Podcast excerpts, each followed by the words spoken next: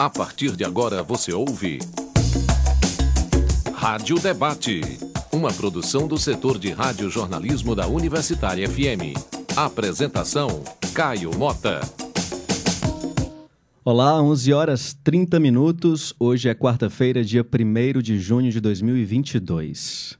De um termo pejorativo a destaque na mídia. A cultura nerd deixou de ser sinônimo de um grupo específico e ganhou espaço entre o público em geral, dominando livros, séries de TV e filmes, e ainda movimentando cifras milionárias em todo o mundo. Com um público fiel e apaixonado, a cultura nerd é celebrada anualmente no dia 25 de maio, quando é comemorado o Dia da Toalha, ou o Dia do Orgulho Nerd. A data faz referência ao legado do escritor Douglas Adams e sua obra O Guia do Mochileiro das Galáxias, e também ao início da jornada de Luke Skywalker em Star Wars. Ah, o Rádio Debate de hoje vai discutir as mudanças na concepção do termo nerd e os elementos que compõem essa cultura. Agora eu apresento para você nossos convidados e convidada que estão online com a gente.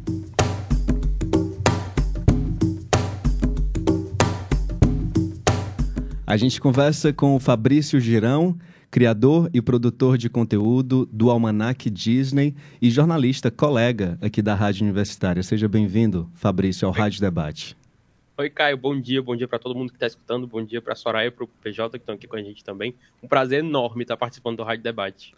Esse PJ que o Fabrício falou é o PJ Brandão, professor universitário, doutorando em comunicação pela UFC, pesquisador da área de quadrinhos e host dos podcasts HQ Sem Roteiro integrante do podcast Nicolas. Bom dia, Pedro. Seja bem-vindo. É um prazer estar por aqui conversando com amigos, na verdade, não é isso, Caio? É exatamente isso. O Pedro foi da minha turma, né, Pedro? Exatamente. 2008, da faculdade. A gente tá velho, Caio. Tamo velho. Já faz o quê? 12 anos? 14, 14 anos. anos. É, a matemática não é meu forte aqui.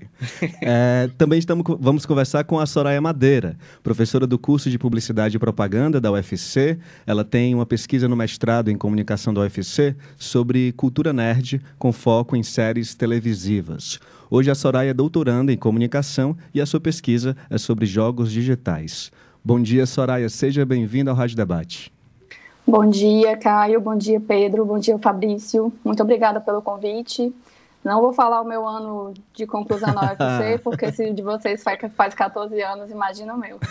tá bom, tá bom, não precisa dizer nada não. É, lembro a você que está ouvindo o Rádio Debate que você pode também acompanhar o programa pela internet. É só acessar o nosso site, radiouniversitariafm.com.br e ainda dá para baixar o aplicativo da rádio no seu celular. Basta procurar Rádio Universitária FM com a nossa frequência 107,9. E ainda se você quiser interagir com os participantes desse debate de hoje sobre cultura nerd, você pode enviar perguntas para o nosso WhatsApp. O número é 85 3366 7474. Eu só peço que você envie sua pergunta ou comentário por escrito, junto com o seu nome e a cidade ou bairro de Fortaleza de onde você está acompanhando o programa.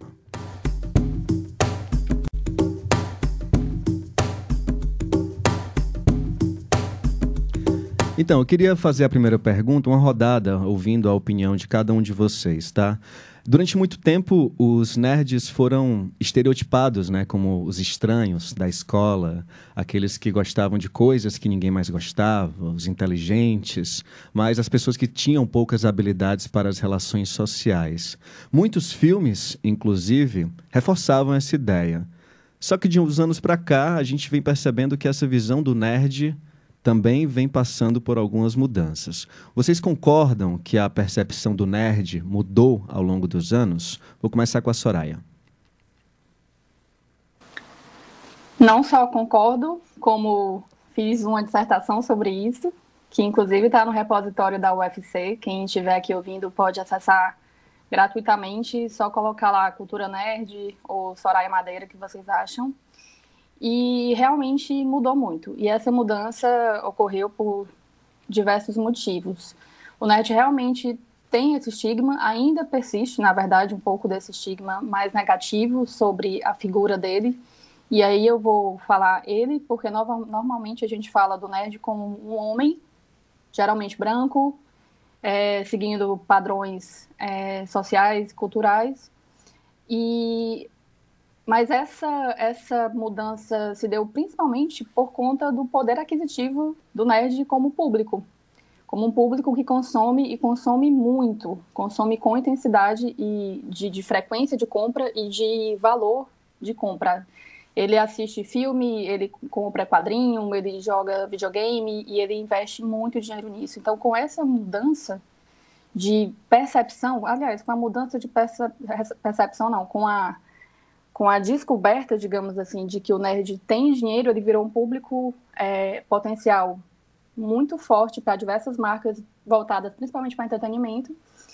E se a gente quer vender para esse público, a gente não pode tratar esse público como é, pessoas estigmatizadas. A gente tem que tratar esse público é, com atenção e tem que falar com ele da forma que ele deseja ser tratado.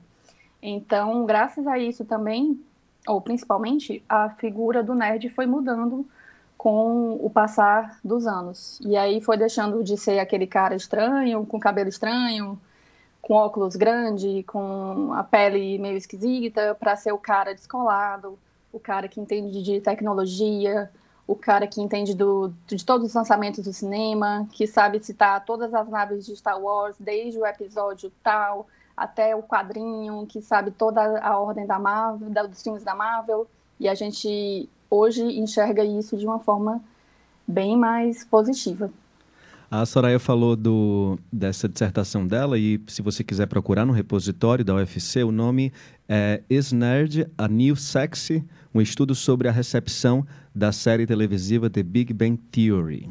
E aí eu quero saber também do Fabrício. O que, que você acha, Fabrício? O que, que tem mudado nessa percepção do nerd ao longo dos anos? Eu concordo muito com tudo que a Soraya falou. Assim, tudo que o nerd gosta não ia dizer gostava, mas tudo que ele gosta hoje foi trazido pela cultura pop para o centro da discussão. São os filmes de super-heróis, são as histórias em quadrinhos, ficção científica, séries de TV.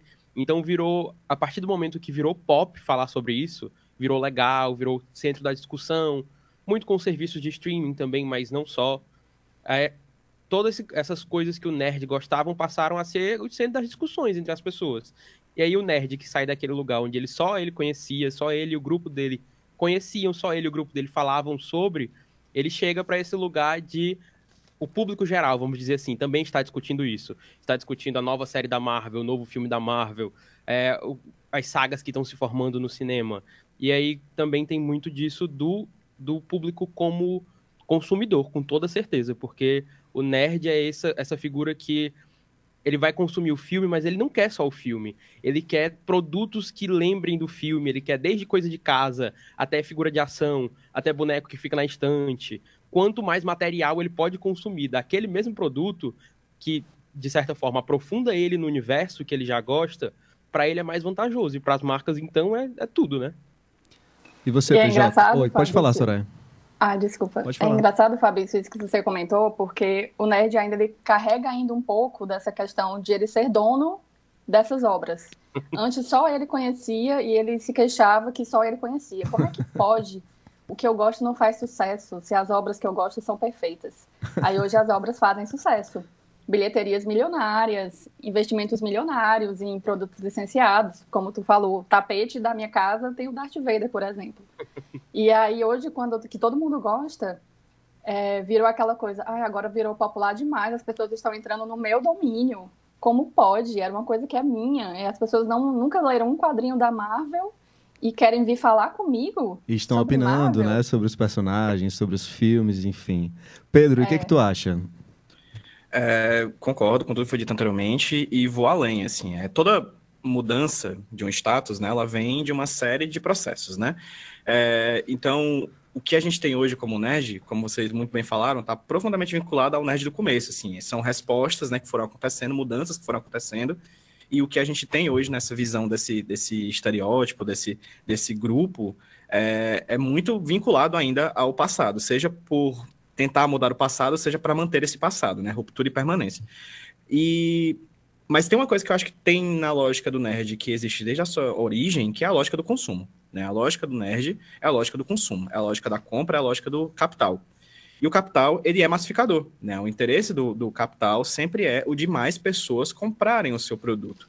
Então, eu acho que tanto existe essa, essa, esse processo, que foi muito bem pontuado pelos, pelos colegas aqui, que o nerd, ele deixa de ser o filho que usa o dinheiro da mesada para assistir o filme e passa a se tornar o pai que tem o seu próprio emprego e que paga as suas coisas e vai comprar suas próprias coisinhas, seus bonequinhos, seus hominhos, é, para também ser, né, a, para a cultura nerd também ser algo massificado, né?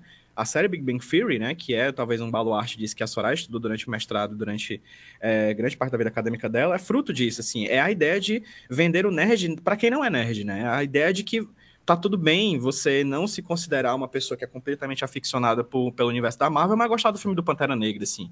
É porque uma coisa que é, é, muito possível também, a gente pode pensar, é que se a gente for falar somente de um grupo de pessoas extremamente apaixonadas pelos produtos que são consumidos, esses, essas franquias não dariam um bilhão, né? Elas não conseguiriam é, conquistar o dinheiro que elas têm. Elas conquistam esse dinheiro porque elas atingem esse grupo, que é um grupo muito importante, muito consumidor e muito ávido por esse tipo de, de, de, de conteúdo, mas também atinge a as pessoas que não fazem parte desse grupo, as pessoas que naturalmente, que, que estereotipadamente não curtiriam um filme da Marvel, né? Para um filme bater bilhão, não é somente as pessoas que gostam de filme da Marvel que vão assistir esse filme. Tem várias outras pessoas que não vão assistir um filme da Marvel, vão assistir um filme de ação.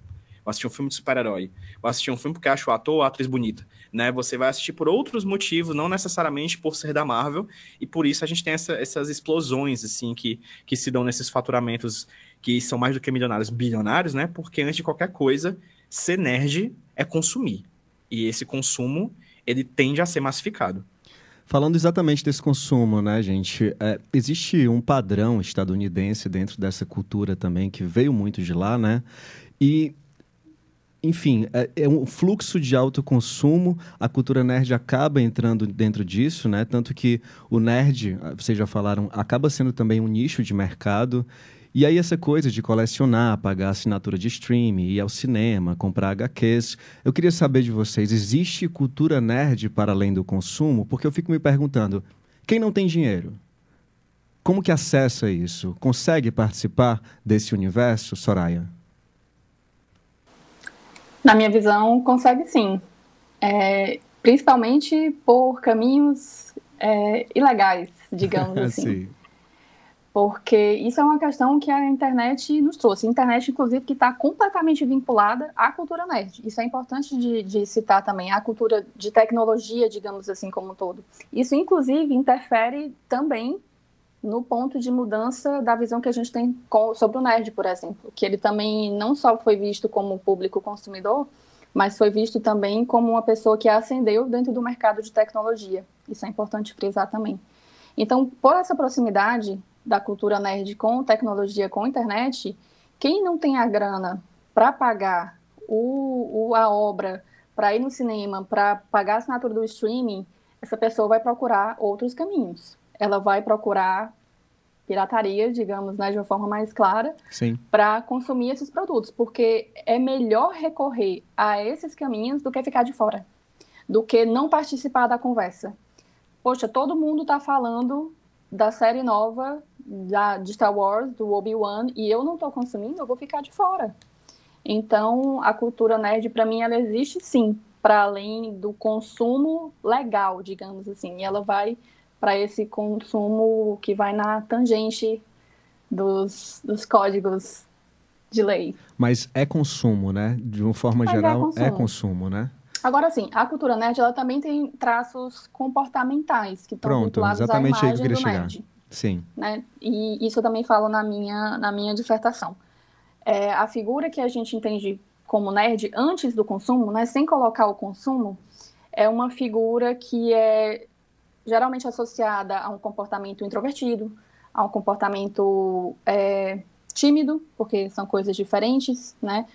É que é, isso tudo é visto como um comportamento antissocial, pessoas que não gostam de interagir com outras pessoas, um comportamento não atlético, que na, o, o, nerd não faz esporte, aquilo não é, não é para ele. É um comportamento intelectual, totalmente dedicado ao estudo, à leitura, enfim, a esse tipo, a, a produção de conhecimento, digamos assim.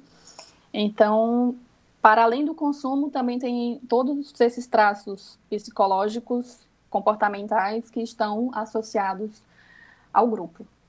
E vocês, Fabrício e PJ, o que, que, vocês acham? Assim, existe cultura nerd para além do consumo? Sei que a Soraya já falou aqui alguns traços. Queria que vocês complementassem, dessem suas ideias a respeito disso. Fabrício e depois o Pedro. Tá, tá certo.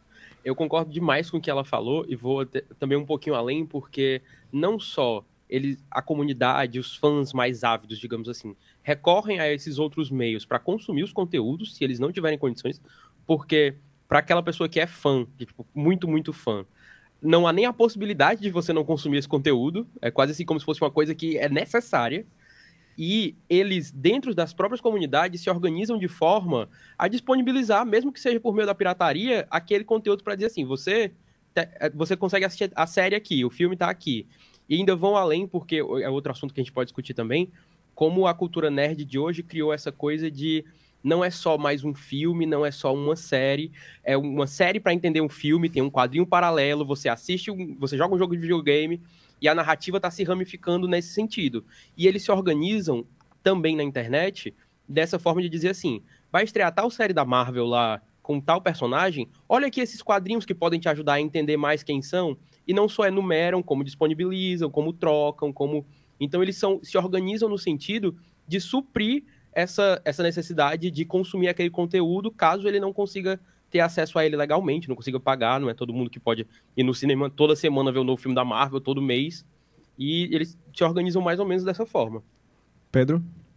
Eu acho que a gente pode desvincular, de certa maneira, a lógica do consumo da lógica do capital, certo? Óbvio, óbvio que consumo e capital estão profundamente vinculados e todas essas franquias bilionárias que ganham muito dinheiro vêm dessa lógica do consumo capitalista. Mas eu acho que há uma coisa muito mais quase biológica, assim, por trás da coisa do consumo. É a coisa, sei lá, da fome mesmo, da ânsia, de você consumir o alimento, se sentir saciado naquele momento e daqui para hora do almoço você querer comer outra coisa. Então eu acho que a lógica da, da cultura pop, da cultura nerd, hoje mais do que nunca, ela se vincula nessa nessa lógica do consumo para além do capital, mas no consumo dos desejos mesmo, das ânsias, dos afetos, das vontades, assim. Basta, por exemplo, pensar que agora finalmente a Marvel está começando a colocar em plano o interesse que ela estava querendo implantar antes da pandemia, que é você ter 365 dias de ano com coisa da Marvel. Você tem um filme que estreia no cinema, esse filme ele vai ter um grande é, lançamento, ele vai estar nos cinemas e no, no dia 1 que ele sai do cinema e vai para o serviço de streaming, no serviço de streaming já chega uma série da Marvel, que você vai assistir toda semana, e quando essa série terminar, vai ter um filme. Quando o filme sair de sala, vai ter uma série. Quando a série deixar de passar, vai ter um filme. E a gente vai ter 365 dias do ano com conteúdo novo da Marvel o ano inteiro.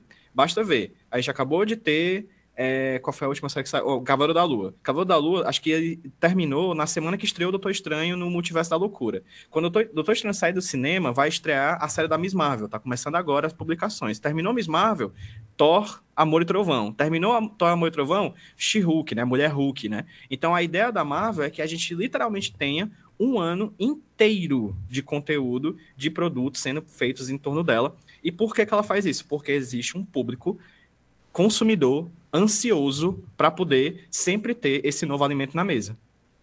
E a gente que lute, né? Para assistir tudo. A gente que lute para assistir mas, tudo, a gente que lute para encont encontrar espaço na agenda, Onde que arranja tempo, bolso, né? Onde que arranja poder... tempo. Exato, né? Porque não é só Exato. dinheiro, é tempo também, né? Exato. Mas sabe um, um exemplo que pode ajudar a entender assim, essa desvinculação né, sutil do nerd com o consumo? É o que a gente chama aqui no Brasil do CDF, o CDF, ele é um nerd. Sim. Se a gente parar para pensar, mas que não é vinculado ao lado do consumo. Tem todos os traços psicológicos, comportamentais, tem a, a fixação com estudo, o caráter antissocial, mas ele não está tão vinculado ao consumo. Então é uma, digamos assim, que é um subtipo, sei lá, se a gente puder colocar dessa forma. Um subtipo brasileiro. Que, é, mas que se afasta um pouco. Isso, mas que se afasta um pouco dessa centrão, ou dessa questão do consumo. Eu acho que isso se vincula muito também, Soraya, à ideia de que a lógica do nerd é a lógica da dedicação, né? É a lógica da pessoa que vai atrás de se dedicar a um certo tipo de produto. É por isso que a gente Sim, falou de nerd a intensidade, né? A, o, a coisa do hobby, né? Que às vezes vira emprego, que às vezes vira dedicação, que às vezes vira amor mesmo, uma paixão por uma certa franquia, vira tatuagem, vira produto, vira modo de viver, pensamento, filosofia, etc, né? Porque você pode pensar no nerd que a gente está falando aqui, do nerd de, de sci-fi, de, de série, de super-herói, mas já ouvi gente chamando de nerd de música, de nerd de tecnologia, de nerd de. Nerd de futebol. Nerd eu de falo, futebol. Eu falo disso Pronto. na minha dissertação. Eu tô muito feliz de ficar citando a mim mesma aqui no, programa. mas... porque, porque segundo Madeira, 2016, procurei lá. Mas eu falo disso na dissertação, que como o nerd está vinculado a essa questão da dedicação, da intensidade, é, da paixão por determinados temas, a gente pode ampliar para qualquer coisa. E aí a gente consegue levar esse, esse nome, nessa classificação, para pessoas que normalmente a gente não é, associaria, como é, as pessoas que gostam demais de futebol. Essa uhum. pessoa pode ser considerada um nerd de futebol, que no primeiro momento você jamais diria que isso poderia acontecer. Que isso poderia acontecer. Lá da década de 90 seria impossível você falar. É. E aí eu acho que, por isso que eu sempre trago a ideia da, do NED como uma lógica que pode ser aplicada a vários exemplos diferentes, né? Porque, no fim das contas, todo mundo aqui tem uma paixão por alguma coisa, né? A gente tá falando de filme de super-herói, mas vai lá, você que tá ouvindo aí na rádio, você pode ser nerd de Pantanal, assim. Sabe, curtir, curtir a lore, querer a, as coisas, usando termos, né? Do, do da, da, da, o cânone do Pantanal, assim, sei lá. É, você pode ser nerd noveleiro, assim. Porque é, é uma coisa que nasce no campo da ficção científica, do super-herói, enfim, dessa coisa da cultura pop, mas que ela pode muito facilmente se adequar a várias outras lógicas, a vários outros ambientes, né? E com é. isso você expande até a questão da faixa etária que normalmente é associada ao nerd, que a gente associa a um público relativamente jovem. Mas quando a gente amplia essa visão sobre o que é, é nerd, e o Pedro traz, por exemplo, esse, esse exemplo do nerd noveleiro, sei lá, qualquer mãe, pai, avós de vocês podem ser considerados nerds noveleiros por essa, por essa perspectiva. Então, isso é bacana também, até porque como o nerd vai envelhecendo, ele não fica jovem para sempre, apesar de ele querer ficar. Isso também está lá em Madeira 2016. É, com essa ampliação, a gente pode, a gente pode colocar outros perfis demográficos dentro do, do que é nerd. Tá, o Pedro falou, estava falando aqui desses 365 dias de Marvel e foi algo que me impactou, assim, fiquei preocupado, porque essa, esse quase monopólio, né, dessa, de, dessas empresas bilionárias, eles estão, de fato, tomando de conta também da cena audiovisual, das salas de cinema, é, acaba reduzindo o espaço para outras manifestações culturais. Vocês acham que essa cultura nerd, ela consegue provocar algum é, pensamento crítico a respeito do mundo, assim, as pessoas que são que pertencem à cultura, elas percebem que esse consumo está contribuindo também para essas grandes empresas ficarem mais bilionárias e ter mais concentração de renda do que já existe. O que, que vocês acham? Pedro tem muito a falar sobre isso. Vamos lá, Pedro. É, Tenta-se muito desvincular uma ideia política da lógica do consumo, né? Como se fosse simplesmente por entre... é, e claramente entretenimento, e entretenimento não é político. Só que se entreter é político, viver é político, respirar é político, você conseguir dormir numa cama e acordar numa cama é político. Enfim, estar em sociedade é político. Logo, logo, logo esses produtos são todos políticos, né? É, basta você ver o bilhão que Pantera Negra ganhou, o bilhão que Capitã Marvel ganhou, né? Esses filmes, eles têm importância sim, né? Uma importância política, social, cultural muito, muito grande. Obviamente, eles fazem parte de uma grande empresa de comunicação, um grande, um grande é, hub de entretenimento bilionário, cuja tendência é cada vez mais se tornar maior e monopolista, né? Quando você tem um filme como Doutor Estranho sendo lançado, todos os outros filmes deixam de existir nos cinemas, Exatamente. né? Ele ocupa várias e várias salas, e se você quer ver um filme que não seja Doutor Estranho, boa sorte, você vai ter que ir 13 da tarde ou às 22 horas para o cinema para assistir aquela única sessão que vai passar daquele filme. Isso é um problema. Isso é um problema grande. Só que também há a possibilidade de perceber, de ver esses filmes, de ver esses, esses produtos como frutos do seu tempo. Né? Eu estava até discutindo é, no, no TikTok um dia desses sobre Stranger Things, né? Como é uma série que ela está ocupando muitos espaços, né? Você tem aí vários buzz door e, e paradas de ônibus falando de Stranger Things. É, e é uma série que ela é feita em 2022, assim. Ah, mas ela fala, passa na Guerra Fria ela fala de hoje, ela fala da nossa visão de hoje sobre as coisas, né? Quando você tem Doutor Estranho, é um filme sobre multiverso. A gente tá em Doutor Estranho, a gente vai ter os filmes da DC que também vão lidar com multiverso, a gente vai ter, tem um filme que vai lançar da A24, né, que é a tudo ao mesmo tempo, agora, não sei, eu não lembro agora. Everything, uh, tudo Everywhere, all... ao mesmo tempo. Exatamente. Eu comecei a assistir, esse é uma loucura. Pronto. Eu tô amando é. até agora, não terminei.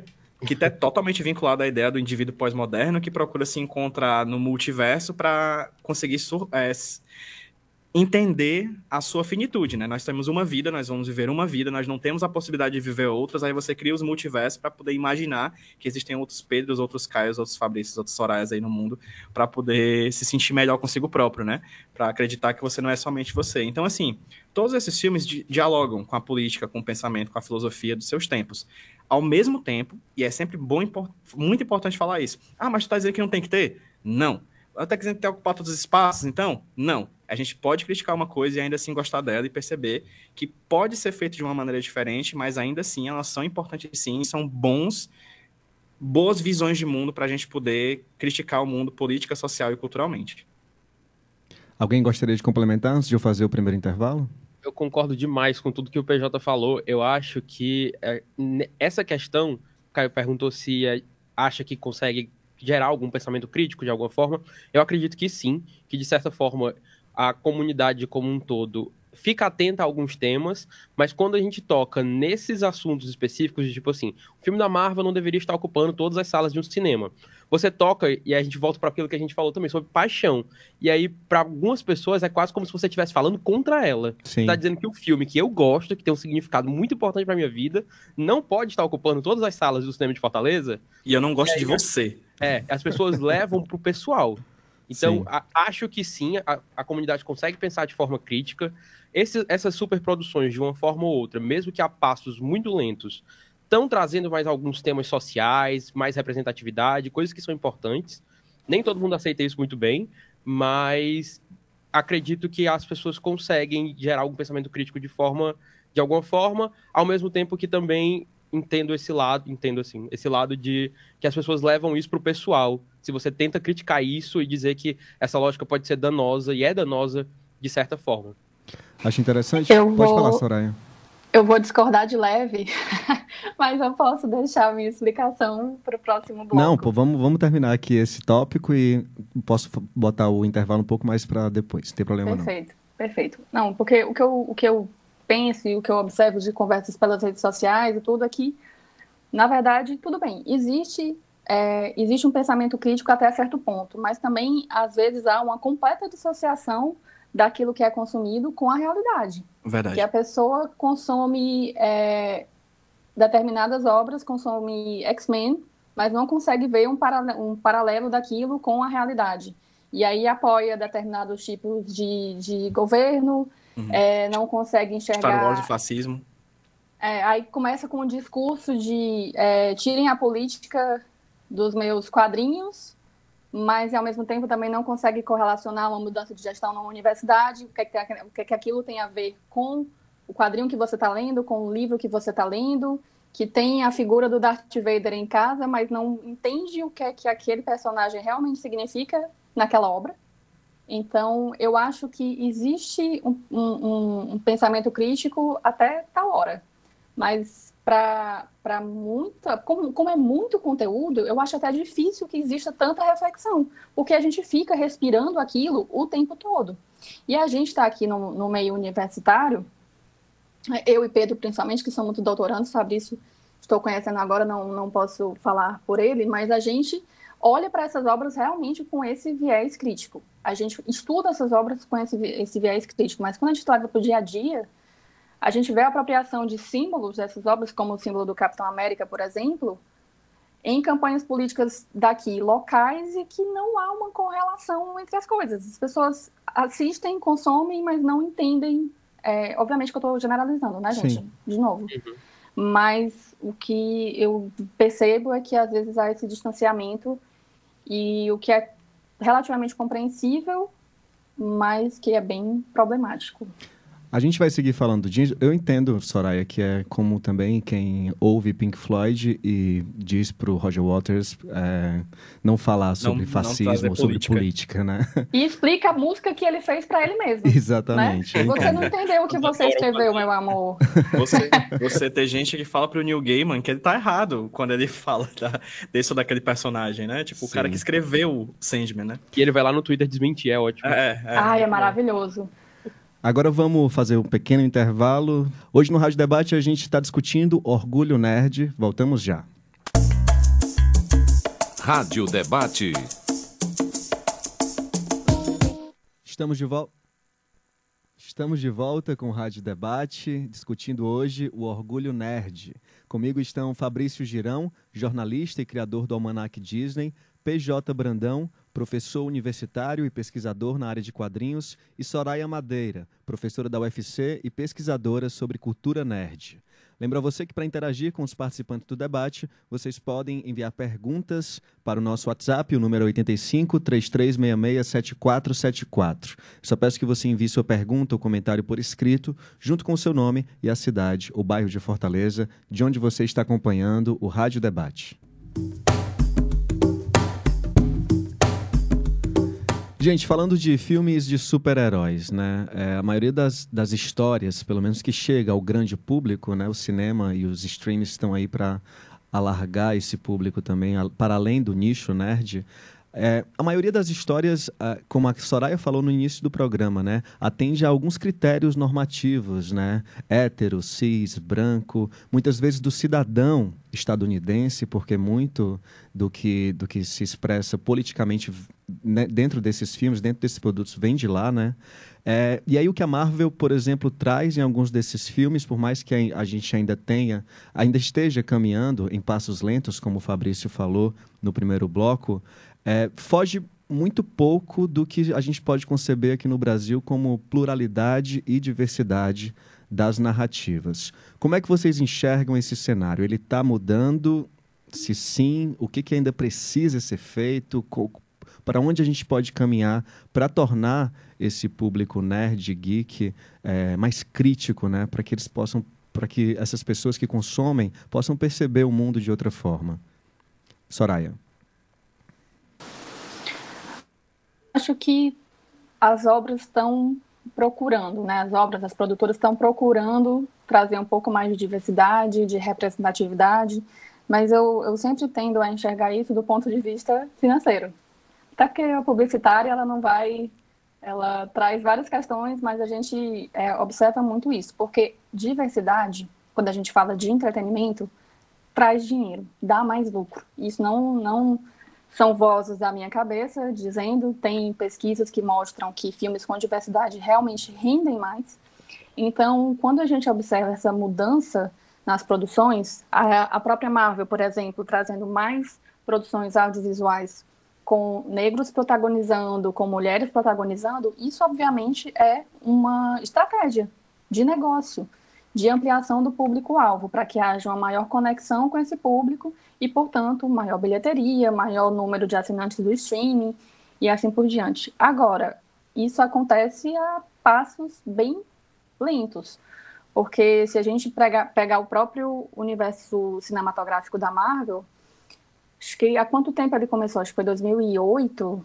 2008. Com Homem de Ferro, né?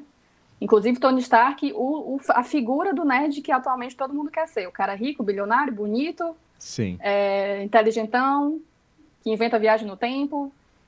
Então, se a gente pegar, a gente está em 2022, é, agora que a gente está começando a ter uma, uma, uma, representatividade feminina e uma representatividade negra nas, nas séries e nos filmes. E ainda assim, na minha visão, pelo menos do, do, ponto de vista da representatividade feminina, ela ainda deixa muito a desejar. Se a gente observar é, determinados é, direcionamentos narrativos de algumas personagens, eu fico bem chateada, porque é, você vê que ainda é como. Obviamente que essas obras são baseadas em muitas pesquisas, né? Existem pesquisas de recepção do público antes das obras irem pra, para o ar. Hum, e isso vai limitando muita coisa. Vai limitando, por exemplo, uma, uma representatividade LGBTQI a mais, que ainda Eu não vou dizer que tem, gente, porque assim, apareceu uma vez ou outra nos filmes e não tem, tá? Para mim não tem. Uhum. Então. É, se você é, pegar o, o, universo Marvel como um todo, ou Disney, enfim, é muito pouco, né? Muito pequeno ainda. Exato. E aí é limitado, na minha visão, está acontecendo de forma muito lenta, baseado em estratégia de negócio, mas, pelo menos para mim, que gosto de consumir esses produtos, quando eu vejo na tela, eu fico feliz, sabe? Porque, poxa, tá demorando, mas eu tô vendo.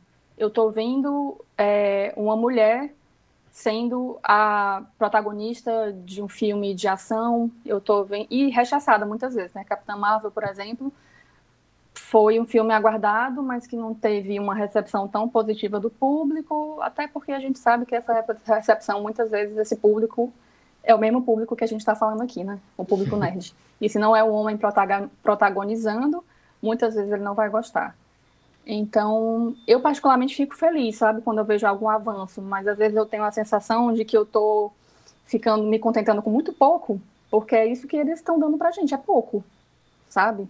A Natalie Portman vai vir agora como ator, vai empunhar o martelo e eu tô felicíssima, estou ansiosa e como a expectativa é a mãe da decepção, eu já estou me preparada para me decepcionar quando o filme sair, porque eu vou esperar uma certa representatividade que talvez não venha. Então estou tentando me controlar.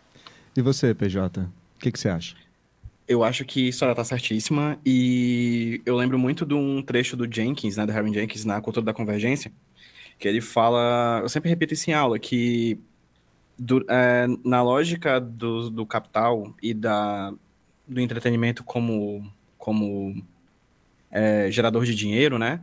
O que resta ao público consumidor é transformar o seu desejo em commodity, né? A gente, a gente transforma o nosso desejo é, em um produto a ser vendido, a ser comprado e a ser negociado. Então, o que a gente quer ver na tela do cinema vai vir quando for lucrativo. É sempre assim. E a Marvel é um exemplo clássico disso. A gente teve diversos filmes protagonizados por homens brancos, até você ter em 2008, 10 anos depois do começo do mundo da Marvel, nos cinemas, a, o Pantera Negra e 11 anos depois a Capitã Marvel, que foi a primeira protagonista mulher do universo da, da Marvel, né? É, então, tudo é dado a conta gotas, porque é um público tão sedento que o que você quiser dar, ele vai comprar. E aí ele vai bater palma para ver a primeira representatividade LGBT de um filme da Pixar, e quando você vai ver, são dois homens de mãos dadas passando em dois segundos de tela, Sim. lá atrás, na calçada. Porque é um público que está tão ansioso para se ver, né? Porque ele foi é um público renegado pela, pela cultura pop como um todo, porque até então a cultura pop não estava sendo pensada nem feita para ele, que a, a, acontece esse desejo, esse anseio muito grande, e é sempre tudo vendido, né? Basta ver, assim, primeiro o casal gay de um filme da Marvel, aí você vai ver, tipo, é um casal, gente, que aparece durante dois segundos, assim, na tela, e sério, é isso? É, são esses conta-gotas que a gente quer, assim, e assim, não há revolução dentro do capital, né? E o capital ele vai usar isso para lucrar o quanto mais, assim. E é interessante ver o outro lado da moeda, que é o público conservador, né? Que gostaria de ver, não gosta de ver essa representatividade, porque, como falaria um, um certo educador pernambucano, né? É, a, quando a educação não é libertadora, né, o sonho do opressor é, do oprimido é se tornar opressor, né? E a lógica do nerd é essa, é muito clara, né? O nerd sempre foi colocado de lado, sempre foi visto como alguém é, humilhado, a ser humilhado, né? Porque gostava disso tudo, e hoje ele é a pessoa que humilha, né? É engraçado ver como, como essas lógicas se repetem e como, apesar disso tudo, a gente está tendo essas pílulas de muito poder, que são essas representatividades, ver uma Thor, ver uma Capitã Marvel em um filme que trata de refugiados, basicamente, que é a Capitã Marvel, né? É uma coisa que, que mexe muito com a gente, porque a gente está nessa ânsia, mas eu acho que a gente tem que manter essa ânsia, porque a gente quer ver cada vez mais. E é curioso também como o nerd fica... É como ele se sente afetado, não só pela inclusão de grupos sociais minoritários, como pela mudança do perfil dele na obra. Então, quando a gente pega, por exemplo, a última trilogia de Star Wars, que tem como né, um dos protagonistas o Kylo Ren, o Kylo Ren é um homem branco, né, padrão, que tem tudo para ser aquele perfil do, do, do filme de ação, né, do protagonista de filme de ação que você espera, mas ele é um personagem mais complexo. Ele é um personagem que psicologicamente ele tem muitas questões, ele é desequilibrado emocionalmente, e aí foi terrivelmente é, recepcionado pelo público, porque a gente, o público, né? Ah, a gente queria um, um cara tradicional. O que é que a Disney entregou? Um cara tradicional com um perfil psicológico mais complexo. E aí o nerd não gostou. Então não é só a questão do grupo social minoritário, né? Mas também a mudança da visão dele próprio. Sim. Você falou, de, você falou de Disney, Soraya. Eu queria perguntar para o Fabrício, que é criador né, do Almanac Disney, é, para pedir para você responder, Fabrício, sobre essas mudanças, né, esse, caminhar progressista, lento dessas, desses grandes conglomerados de mídia e trazer a perspectiva da Disney para isso. O que, que, você, que, que você conta? Eu queria pontuar primeiro que é importante para a discussão a gente dizer que a Disney é dona da Marvel. Então, Sim. isso justifica muita coisa. Mas é eu... dona de quase tudo, de né? Quase tudo, exatamente. E ela, eu concordo demais com o que o PJ e a Soraya falaram, me senti muito contemplado pelas falas deles, e é nessa lógica do capital, a gente tem duas frentes. A gente tem a Disney enquanto empresa, sabendo que o público quer diversidade, uma parte do público, e está disposta a colocar grana nisso, quer se ver lá, principalmente na representatividade LGBTQIA+, e ao mesmo tempo, ela teme que esse avanço progressista, que ela faz muito, muito lentamente, seja um causador para que ela perca dinheiro em outros mercados. Por exemplo, a gente tem no filme do Doutor Estranho, que o PJ estava falando, que estreou agora no começo de maio nos cinemas, a gente tem uma breve referência a uma personagem, a América Chaves. Ela é uma personagem abertamente LGBT no filme. No filme, não, nos quadrinhos. No filme, eles deixam a entender, mas nunca confirmam. Mas o que eles trazem de representatividade é o fato de ela ter duas mães. E elas aparecem em tal cena do filme e é, são só alguns segundos, como tudo que o pessoal já falou. Sim. É bem rápida a cena, enfim. E isso foi suficiente para que o filme não fosse autorizado a ser exibido em alguns países, como o Egito, como a Arábia Saudita e outros territórios. E o que eles fazem? Eles devolvem o filme para a Disney e pedem que a Disney corte a cena. Só que aí, esse é o dilema. Se ela corta a cena, ela está agradando o público conservador e perde com o público que quer representatividade. Se ela não corta, o filme não é exibido no país e ela perde dinheiro. E é por isso que eu acredito que, apesar de ela colocar discursos progressistas, por exemplo, hoje começou o mês do orgulho LGBT, e você pode ir nas redes sociais das marcas, inclusive da própria Disney, e você vai ver lá posts de apoio, e arco-íris, e personagens, e não sei o quê. Mas esse progresso, ele nunca vai vir tão rapidamente, porque o medo de perder dinheiro é muito grande, e a resistência é muito grande em alguns territórios ainda. E, nesse sentido também, ainda tem toda a discussão de a Disney já que a gente está falando diretamente sobre ela, ter no começo do ano se envolvido em uma grande polêmica por financiar políticos abertamente anti-LGBTs lá na Flórida, que é onde ela tem um dos maiores parques do, dela no mundo. Sim. Isso gerou uma polêmica muito grande, porque ela não soube sair da situação de forma a dar uma resposta que a sociedade esperava. E quando eu falo isso, principalmente os funcionários LGBTs da própria empresa, se enrolou muito, se desgastou muito publicamente, e aí acendeu todo um debate sobre a quantas, andam a, representa a quantas anda a representatividade nos filmes da Disney. E aí a gente tem o caso do Lightyear, que é um filme novo da Pixar, que estreia daqui a umas duas semanas, que é sobre o personagem do Toy Story, mas agora transformado em humano, um patrulheiro espacial. E os funcionários do estúdio da Pixar disseram que a Disney tinha mandado cortar um beijo entre duas personagens femininas do filme. E com toda a polêmica do financiamento da lei e do apoio a políticos abertamente homofóbicos, a Disney voltou atrás e mandou deixar o beijo no filme. E a por isso que, dado todo esse contexto, que é complexo, a gente vai viver sempre essa dualidade. Eu acredito que nem tão cedo a gente vai deixar de ter essa coisa. Quero dar representatividade, mas a representatividade que eu dou são migalhas, porque são de fato. E é ao mesmo tempo em que eu não me desgasto com o meu público conservador. E eu acho que a melhor resposta que a gente pode fazer em relação a isso, Fabrício, dada a nossa pequenez diante de um grande conglomerado é, informacional como a Disney, é esperar essa pressão, né? Conter, manter essa pressão diante disso para ver cada vez mais, mas talvez fazer um chegar num, num pós-nerd ou numa pós-cultura pop em que a gente pega todo esse conhecimento que a gente tem e transforma na nossa vivência diária, na nossa produção artística, né? E talvez o exemplo que mais me vem à mente nesse momento é um filme extremamente pop, repleto de referências nerds, completamente vinculado à nossa logística, à nossa lógica nacional, que é Bacurau, que é muito pop, é muito nerd, é muito sci-fi. e é exatamente isso. Ele traz de Star Wars, ele traz de, de, Marvel, ele traz de, de zumbi, ele traz de John Carpenter e faz um filme profundamente brasileiro, profundamente nordestino, com uma cara daqui, com uma cara nossa, com uma pegada política muito potente, né? E acho que é essa talvez a resposta que a gente possa dar diante disso com produtores culturais, é, pessoas que trabalham com comunicação, ou os ouvintes aí que também que produzem conteúdo, assim. Eu acho que a lógica é essa, é perceber que no macro o dinheiro vai para onde o dinheiro, onde se ganha mais dinheiro, não adianta. E a gente, mas a gente aprendeu muito, a gente nasceu, cresceu e vai morrer dentro da cultura pop, e a gente pode utilizar essa cultura pop como ponto de partida para criar uma coisa mais a cara da sociedade que a gente é e da sociedade que a gente quer ser. Com, Com certeza. certeza. Pedro. Bacurau, assistam. Vocês, vocês estão ouvindo o Rádio Debate, assistam Bacurau. Eu tenho aqui algumas mensagens de ouvintes. Primeiro, a Glícia, professora da UFC, que eu amo, está dizendo parabéns pelo programa. Que delícia, Beijo, Glícia, te amo. Que delícia sair Beijo, da... Glícia.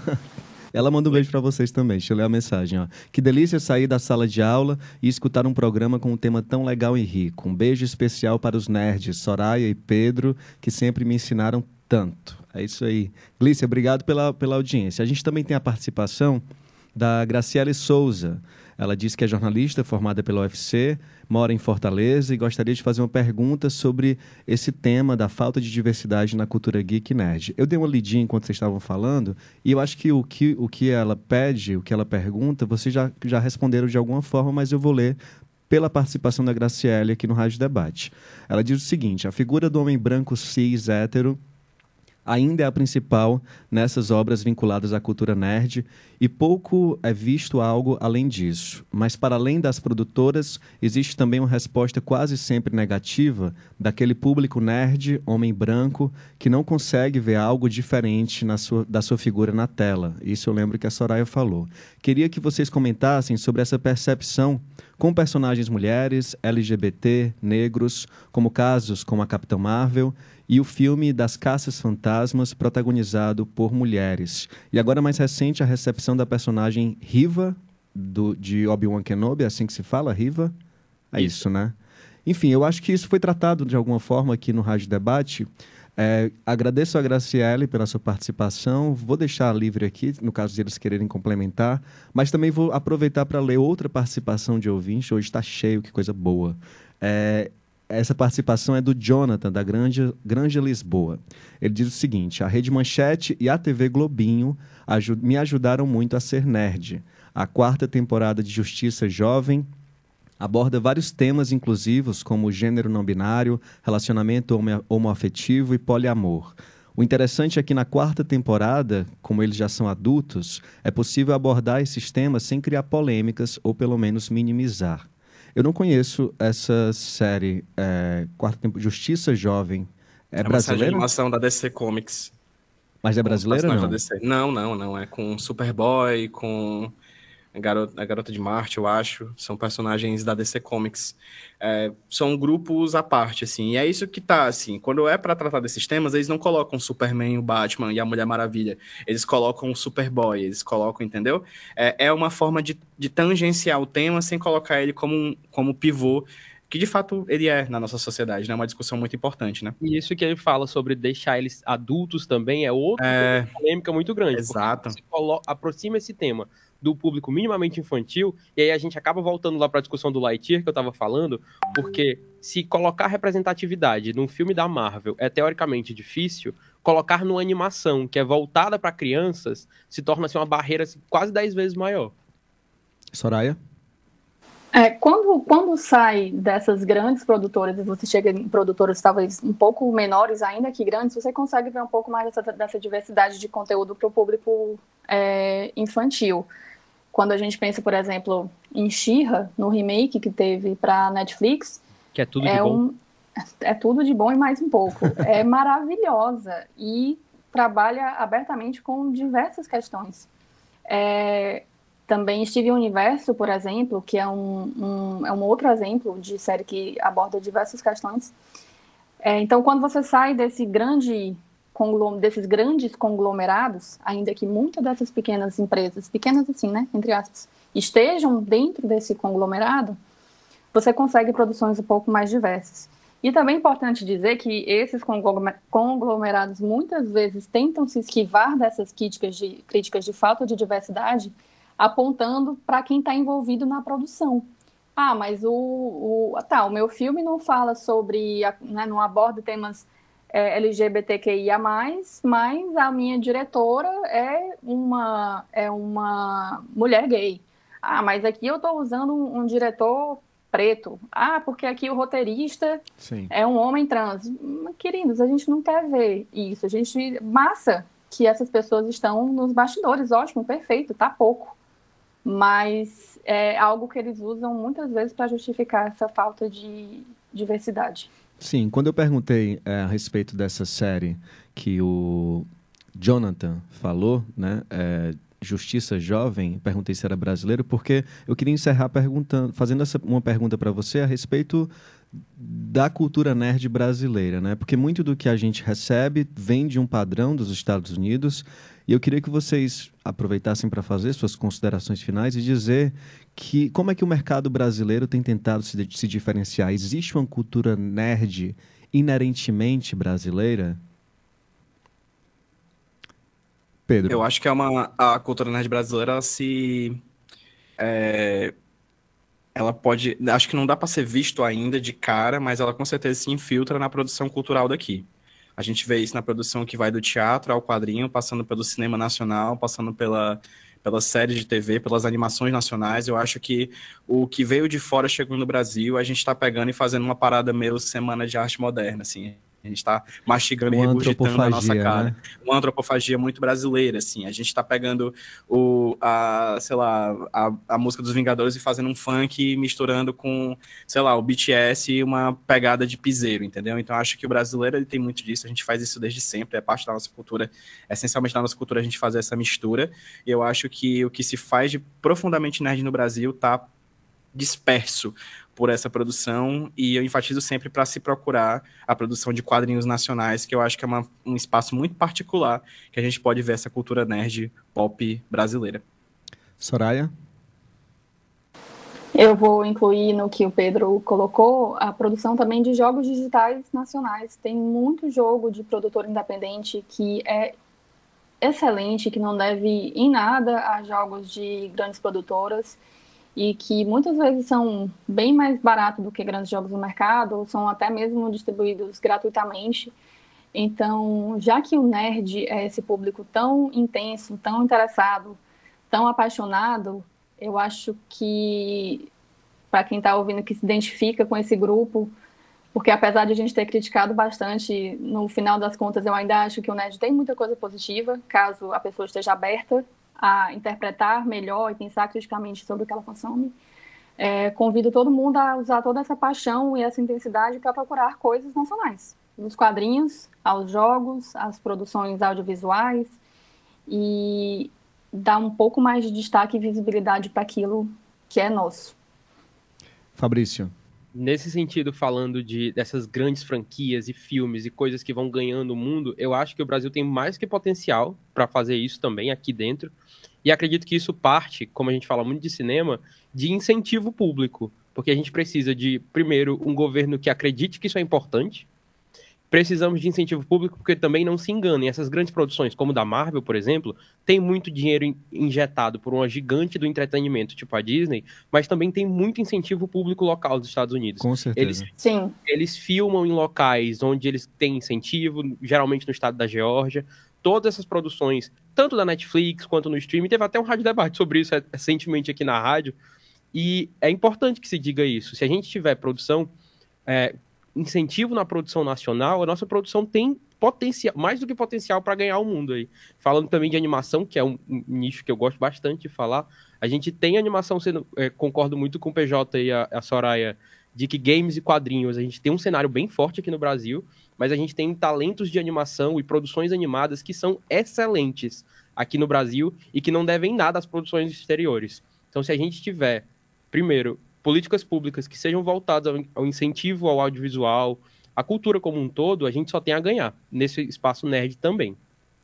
Então é isso. Queria agradecer a participação de Fabrício Girão, PJ Brandão e Soraya Madeira no Rádio Debate de hoje, em que a gente discutiu aqui, ainda tem, teria muita coisa para falar, eu tinha muitas outras perguntas aqui, mas o tempo é pouco. A gente discutiu o orgulho nerd. Eu sou Caio Mota, o Rádio Debate fica por aqui. Esse programa teve produção de Carolina Real e de Vanessa Madeira. Esse programa vai estar disponível logo mais nos aplicativos de podcast, basta você procurar Rádio Debate no Spotify, Deezer e em outros tocadores. A Universitária FM apresentou Rádio Debate, programa do setor de radiojornalismo. Produção Raquel Dantas. Coordenação Lúcia Helena Pierre. Apoio Cultural Adufse Sindicato. Realização Rádio Universitária FM, Fundação Cearense de Pesquisa e Cultura.